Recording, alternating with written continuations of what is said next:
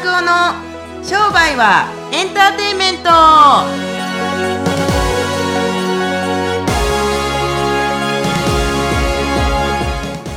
Welcome to 商売はエンターテインメント。ということで今週も元気声高らかにやっていきたいと思います。よろしくお願いします。声高らかじゃないですか。よろしくお願いいします。やこれが私悩みがあってですね増田先いやいつも増田さんって呼んでるけど今回増田先生ですか。またコロコロ風見鶏みたいにいろいろ変わるんですね、生そう。それぐらいテンションのアップダウンがね。なんか雨降ったり風吹いたりはい。はい晴れたり曇ったり、暑くなったり。これからあの忙しくないですか季節最近。あのこれからミスウェザーって呼んでいいですか？よろしくお願いします。私の名前ウェザーにする、あウェザーうん、ウェザーチカウェザーチカ大丈夫ですか？それコロコロ変わるって意味ですけど。そう。いやいや本当にそうなんですよ。女心はね、へー。コロコロ変わりますから。なるほど。おどうしたんですか、はい。どうしたんですか？僕ね、うん。ちょっとじゃあ始まる前にはい。ちょっと今日ああった良かったことね、はい。僕今日あのちょっといろいろね仕事のこと整理しなくちゃいけなくて、うん。最近キャンペーンやってるんですけれども、はいアクセスとか調べてと思ったんですけれどあのやっぱりね僕面白いもんでポッドキャストの収録ある時ってぐっと数字伸びるんですよ。なぜか、やっぱなんかワクワクしてるんでしょうね喋ることね。まあ嬉しい、ウェザーチカとウェザー。だからそういう時晴れ。でも機嫌悪い時雨。あなるほど、ね、そうほんでなんさんも雨の時あるんですか？ありますよ。どれぐらい降るんですか雨は？降水確率120%で あの関西だったら避難勧告出るぐらい降るよねそういう時はそう。増田さんどこにいるんですか？いや寝てる時におしっこもらうぐらいじゃないですか。いやいやいやそんなことない。寝てる時におねしょをしますよね。おねしょいやもうそれぐらいもうだいぶの降水確率ですね。娘さんもびっくりじゃないですか。もう目玉からの涙。そして心で泣いている。そして下からも出るっていうなんか収まりきらへんくて。あのもう聞いはていただいてる方に、はいはい。ファンがいなくなってしまうといけないのでここら辺で、はいはいそうですね。はい。はいやっていほんでほんいやたいと思うんですけど。ほんでほんで何だったんですか？なんかそのアップダウンのやつは何だったんですか？あもうはい今ので忘れました。元気になっちゃった、うん。ウェザーチカって呼んでいただいて。ありがとうござすいます。ごいすぐ晴れた。はい。もということでね。うにわか雨でしたね。はい。そう。でウェザーチカは新しいことが大好きなんですよ。はい知ってます。はい、とい。うことで今日もうちょっと2つねもうあの新しいこと、うんうんうんうん。ちょっと皆さんに先にお伝えしたいなっていうのがあるんですけど夏じゃないですか7月。夏夏夏夏。それでん去年も増田さんやられてた去年なんか夏にお祭りやられてたじゃないですか。はいはいはいはい。あのーちょうどね目の前にありますけどこうクルージング。そう。はい。やりましたけれども。今年もお！クルージングならぬはい。なんか浴衣祭りを商売人でやろうよみたいな、夏祭りですねはい要するにそう、うんそれをですね7月のえっとまずいです。はいはい。あの27日ですよね。はいありがとうございます、はいはい。27日の夕方に。今大丈夫ですか？みたいな感じ夕ですけど。方に表参道でやるので、うん。皆さんも本当にこれはあのキャッシュオンというかあのちょっとキャッシュオン入るのに1000円だけうん。かかるんですけど、いろんな人と交流いただいたりとか、はい。あのーお酒飲みながらはい。楽しく、増田さんもいらっしゃるんですよね。いきます。ね、あのー来られるっていうことで、ぜひ、ポッドキャスト聞いていただいてる方で、うん。うんまだ増田に会ったことない人、もう会ったことある人、うんうんうんうん。誰でもウェルカムなので、あの、はい。お子様連れてきていただいても構わないので、はい。ぜひですね、お越しいただければっていうのと、はい。トークに入る前に案内ですいませんね。ほうほうほうほう。あともう一つ新しいこと始まってるんですよ、実は。ほう。何ですか？増田さん、ツイッターやられてるじゃないですか。はい。あんまり熱心じゃないですけど、ええええええ。やってるじゃない、はいはい。ツイッターでね、この前ね、知ってます？匿名質問箱っていうのがあるんですよ。知ってる？知らん。なんかね、アメリカとかでも結構 SNS 使ってる人とかでも使ってる、はいあのはいアプリっていうのかな？サービスで、ペングとかサラとかいうのがあってペイングっていうのがあって。かサランヘヨみたいね。サラヘヨっていうそうそう愛愛ですよ愛はいはい。ねあの匿名質問箱っていうのがあって、はい。今回ペイングっていう増田さんへちょっともう名前を言うのはちょっと恥ずかしいと、うんうんうんペンネームすら恥ずかしい、はいはいはい。いやそんなことないかもしれないですけど、はいはい。っていう方に匿名で質問を受け取って、はい。あの悩みを解決していこうということでですね。質問箱を開設しました。なるほどなるほど。なので質ちょっと質問しやすい。でしかも画像であの文字でご返信ご返信していくっていうこととあと今回ポッドキャストでも取り上げてあそうなんですね。質問していきたいなーって。なんか変わった質問が結構来るらしいんですけどあ匿名だから。ああなるほどなるほどそういうのにもど。こで髪の毛切ってますかそんな感じ？そうそうそうそうそう。いう感じのちょっとマニアックな。もっとなんていうんだ商売始める手前の人とかの質問とかがでもう1回しかつぶやいてないんですけどちょこっと質問が来たのでですね、えー。今日はそのテーマでいきたいなと思いますんでよろしくお願いします。ペンネームっていうかなんか匿名の方がやっぱりオープンに話せるよね。いや僕この前ねなんかわ意味が分かんないですけど「旦那デスノート」っていうですね、うんうんうん。あの旦那さんの悪口とかが書いてるサイトの本があるんですけれどもああいうなんとかも本命で絶対言わないじゃないですか。だからあんだけ言えるんだと思いますけれども、あのーまあそういうような感じであれはあの旦那さんがすごい死んでほしいみたいな。ひどい本。ひどい本でしたけれどもちょっとあのねあれでしたけれども。勉強になるよね。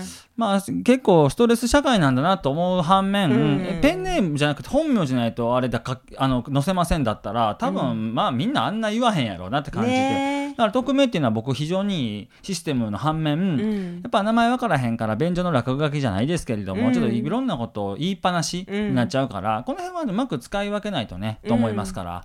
まあ、でもはい。日本人って質問しづらいというかなんか間違ったらどうしようって思う人が結構多いみたい。へえそんなそのこその気持ちがそもそも間違ってるんだと思いますけどね。ねえまあ、どんどんん間違えたらいいと思うんで。まあでもね、あのポッドキャストのフォームでもいいですしもしくはペング、今回ペイングおいあのリンクつけとくので、はいはいはいはい。もしよかったら匿名で答えていくので質問していただければと思い。僕はいはいます。はいということでお。一つ目、うんうんうん。この方名前がないですよ、うんうんうん会社経営をしたいのですが事業が思い浮かばないです。はあ。そういう時はどうすればよろしいですか？っていう質問です。いい超手前でしょ？いいですね。僕ねやっぱ僕もそういう時もちろんありましたが、やっぱりなんか起業家企業セミナーだったりとかあとはねなんかね無目的で本屋さんにペペペって行ってなんか面白そうな本とかペってめくっていくんですよ。うんうんうん。僕初めて読んだビジネス本って今でも覚えてますけれどもあの中谷明宏さんのスピード勉強術だったんですよ。なんかその社会社員になったらインプットはダメだとアウトプットをスピードよくしていこうみたいな本だったんですけれども、うんそれが初めて読んだ本ですけれども今でもよく覚えてますね。とかあとはなんか中谷明宏さんとか斎藤ひとりさんの本だったりとかなんかあの起業をする前になんか税務的にはこういうなんか支度をしなくちゃいけない例えば株式会社するんだったら資本金がいるとかそんなんとかのセミナーにも行きましたしそんなのセミナーはなんかあの商工会がやってるようなセミナーとかいっぱいありましたけれどもまあなんせ本を読みました僕はめちゃくちゃ。ね。たくさん。だからこの方も会社経営をしたいのですが事業が思いつかないです。そういう時はどうすればいいですかなんですけれども本とかをなんかあの図書館とかもしくはあのもしご予算が終わりでしたらなんか本屋さんとかあのツタヤとか行ってなんか確かに。ほ堀江門さんの本とか読めばなんかいろいろ思い浮かぶんじゃないかなと思います。よそうですね、うん。ゼロとか良かったよねすごいね。ね、あの堀江さんが一回あの収監されてそこからあのとりあえず僕は働きたいっていう本でしたけれども、そう。なんかそうああんな本見てて感じることがあって例えば、まあ、パッとなんかひらめきみたいにあもしかすると俺これしたいんじゃないだろうかっていうことについてまた調べていく？うんとかってうん僕は事業を始める前にとても重要だと思いますんなそう。確かに、うんうん。でもちなみに増田さんの事業の形態はもうこの10年でコロコロコロじゃないけどちょこっとずつ変化してきてますよね。そうですね。だって最初は生態で成功してやるぞって思われてたんじゃないですか、うんうんあの自分の印がたくさん予約で埋まるように、うん。それだけで何人とか作ろうっていう思いはその時はなかった。なかったですね。なんかそのい今でもそうですけど人のマネジメントっていうのはよくわからないっていうのももちろんありますし、うんうん。何人作るっていう得がよくわかんないですよ。あなんか増田さんはね？そうそう。だから今はねあの店舗とか展開する人たちってそこそこ多いですけれども僕自身は思わなかったですね。1員でやっぱりそこそこもうマキシマムに行ってたんで2店舗目やろうとかとかっていうなんか頭がそもそもない。なるほど。だから向いてる人向いてない人っていうのがだんだんあるのかなそれも。タイプはあるんじゃない？なるうほど。ん、例えば会社経営して資本は出すけれども社長にならない。いきなり相談役とか会長から始まる人たちなんているよね。確かに。これ,、まあ、これはロバート清崎さんの言うとこのインベスターだと思いますけれども、はい。相談役とかあるじゃないですか会社とかで。うん。そういう中から始まる人たちもいるし本当に営業マンとして自分の会社の商品の営業マンとして営業兼社長みたいな感じでやる人たちももちろんいますし、うん逆に雇われ社長として会社役員とか会社経営とかする人たちもいますよ。うん。松並さんって分かりますか？あの今ローソンの社長かな？ファミリーマートの社長があるいるんですけど、まあ、カリスマ社長って言われてて、はい。立て直しのなんかプロとかってありますけれども、はい。そういう人たちとかももちろん最初はなんかオックスフォードの大学かどっかの、M、MBA 取ってで最初会社員やってからなんかいうまいなと。やり方うまいしちょっとうちの会社やってくれないですかみたいな感じから会社経営始められた人なんていろんな形があるよね。クリエイタータイプだったりとか、はい。なんかそのマーケティングタイプだったりとか、はい。セールスタイプだったりとか、はい。マネジメントタイプだとかいろいろあるんで,、はい。で私はどれですかって言われてもい会ったことはもちろんないんでわからないんですけれども、いろんな本読んでいろんな勉強していろんなセミナーに行っていろんな人たちと会った時にあ俺なんかこんなことやってみたいとか。いうのってすごいいいと思います。僕僕が知ってるほんあのじ実際のあの友達がいるんですけれどももともと僕専門学校の時で専あのスポーツトレーナーとかあの柔道整復師とかマッサージとかを資格を取れる学校に行ったんですけれどもそこから独立した子がいるんですね。学校卒業して普通はこういうスポーツトレーナーとかの院とかやったりとかっていうのがまあ定説的だと思いますけれどもその子は大阪のなんか雨村かどうか知らないですけれどもたこ焼きを食べたらしいんですけれどもこのたこ焼きにすごい感動してこのかこのたこ焼きを広めたいっていうのでフランチャイズを始めはったんですよ。えースポーツトレーナーの学校来たのにですよ24の時かな。で僕25か6の時にか彼とその会いましたけれどもすごくたこ焼き屋さんがうまくいっててでやっぱりあの全然畑違いじゃないですか、はい。スポーツトレーナーからたこ焼きって。そう。なんかもう山のものと海のものともう全然ち分からへんような授業を始めたのになんでスポーツトレーナーからたこ焼きに転身したの？って言ったら「いやなんせたこ焼き食ってめちゃめちゃうまかったからこのお店をみんなに知ってほしかったん」って言って今6店舗ぐらいか5店舗やってんのかな？1店舗なんか潰したみたいなこと聞いて聞きましたけれども。だからでもなんで転身したん？って言ったらいやなんかスポーツトレーナーなんかで食えるのはやっぱ難しいからでそれをなんか人に分かってもらいたいとも思わへんかったから自分が知ってほしい商売をちょっとやりたかったんっていうのでその彼はたこ焼きを始めましたけどうん。ちょっとしたことじゃないですか。街中で食べたクレープがすごく美味しかったからそのクレープをやってみたいとかなんかすごい保険のあの営業を受けた時のその営業がすごく上手だったから保険の営業マンやってみたいとかっていろいろきっかけがあるんですけれども、うん。僕はそれはあのー人に触れたりだったりとか物に触れたり要する経験に触れたりだったりとかあとはあの本読んだりとか人にやったりとかっていうので僕はきっかけって生まれてくると思いますから。確かにね。とりあえずスタートを何かした時にまた変わってくるかもしれないし。そう。なんかこれで生きていくぞっていうのがあの何かは僕はよく本当に分かりません。今千円札の肖像画になってる野口英世さんってなんでお医者さんになったか知ってますか？たお母さんが元気じゃなかったとか？あおお母さんは元気だったんですけれどもすごいお父さんがお酒飲みだったんで、うん。お母さんを楽にしたいために医者になりたいけれどもあの人ってあのご存知かどうか分かりませんけど右手が不自由だったんですね。うん。で当時外科医とか今でもそうですけども手が不自由な人たちなんてメス握れないと。だから君はもう医者は無理だって言われたらしいんですけど、うん。めちゃめちゃ猛特訓して猛猛勉強してあの学校に受かって資格も2年でとと前期後期2年で取れたっていう噂なんですけれどもあ噂というかあそういう伝説持ってるんですけれども。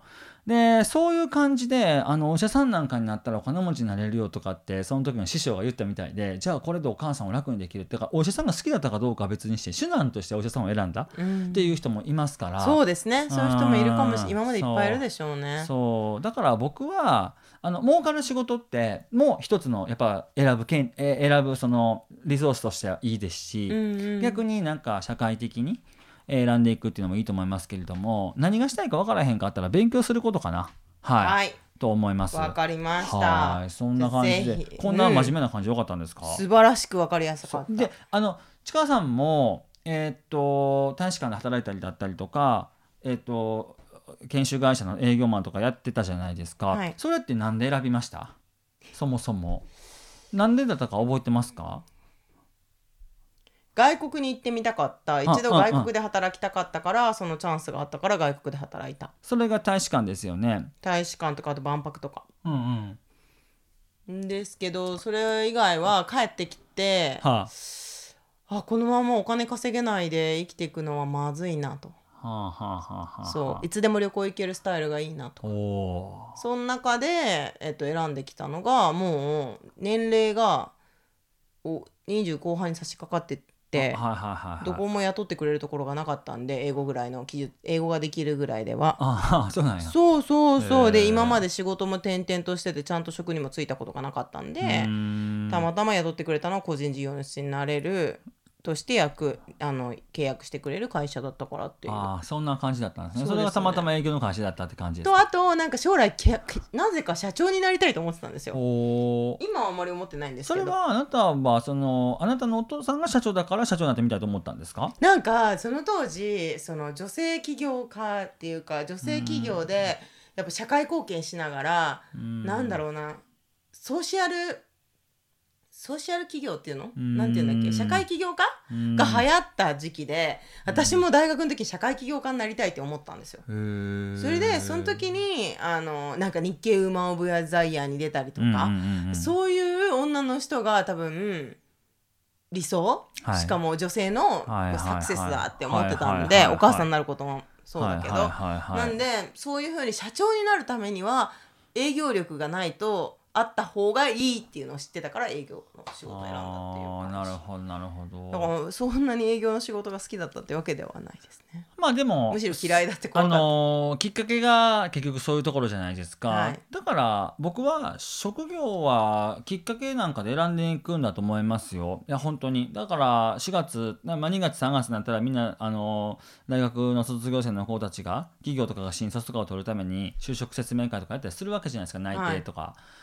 でそういうなんとかでも僕はきっかけだと思いますね。たまたまここに入れたんで入ったんですけどねっていう人たちがすごい大物になることもあるし、うん。すごいここは入りたくて決めましたって言っても3ヶ月辞める子なんか死ぬほどいるから。そうですね。そう。インターンとかしたらいいんじゃないの？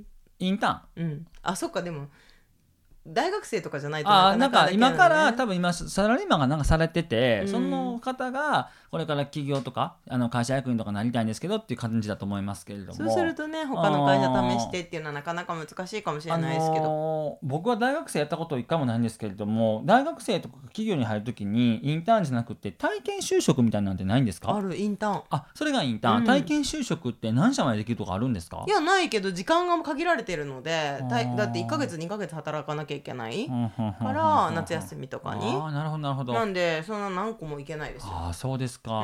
はあなるほどね。はい。うん、僕なんかはなんかアルバイトとかをやっぱりあの自分で会社やってるにもかかわらずアルバイトで食っていくしかなかった時期がちょっとあったのでそういう時にやっぱりいろんな職業を見ましたけれどもあの辛い仕事はもちろんありましたけれどもどれも自分のために役に立たなと思うから仕事とか人生っていうのを全部自分の糧のためにやってるって考えたら、うん別に会社役員にこだわらなくっても、うん。いい仕事に見つかるんだと思います。確かに。な全人口で全人口比率でん。自分の理想の職業についてる人たちの比率って知ってますか、そう知らない。どれぐらいだと思います？半分ぐらい ?No 15%やねんて。えーでもみんな自分で選んだのに？100, 100人いたら15人ぐらいしかこの職業が好きですとか14.7やったかなんか15.1とかそれぐらいだと思いますけれど、なんかすっごい少ないんですって、ねえ残り85人の人たちはぶなんか給料のために働いてるって。もったいない。でもそれもともと選んだのにね。そう。でもまあ選んだのにっていうのはあるけれどもなんかやっぱり結局それが思ってた仕事と違うとか上司がなんかすごいパワハラだとか上司がなんか自分たちの言うことを聞いてくれないとか会社が大きすぎて上に倫理が通るのに2ヶ月かかるとかなんかそういうい結局意思疎通の問題だったりするのが多いから、うん。仕事が好きだけれども人が嫌いとか、はい。逆にこれもあるんですよ。人が好きだけれども仕事は嫌いとか。仕事は好きだけど給料安い。給料高いけど仕事嫌いとか。なんか。そういうなんか悩みがあるからこそね生まれる何かもある。あそうそう。あの結局のところねあの問題があるところに解決策があり、うん。そしてそれがまた次のジェネレーションにあの移り変わっていくわけじゃないですか、っていうのがあるから、うん、僕自身はその職業の85人が嫌いな仕事してるとかっていうのは、えーそうなんやって思いましたけどでも僕はあ納得だったんですよ、うん。納得。はい。なぜかというと僕も嫌いな仕事をやったことがあるから、はい。そう。それは仕方ない、はい。仕事は面白いけれども上司が嫌いとかってあったからさ。確かそうそうそうそう。にいやー今日は結構いい話があそうですか？聞けたんじゃないでしょうか。匿名で質問してくださったうん。あなた、うん。ありがとうございました。ちょっとなんか腹立ってますか？大丈夫ですか？いやいやいやなんか名前書いてこいよじゃないんですか？大丈夫ですか、うん、違うですよ。あ。すごい本当に嬉しいんで、あぜひぜひあのリンクを貼っておくんで、はい。でツイッターもよかったらフォローしてあげていただければと思います。じゃあね。そんな感じで今日もはい。終わっていきたいと思いますが、はいはいはいはい。あのーもう一度言います。7月27日あ in 表参道違うアット表参道夜のはい。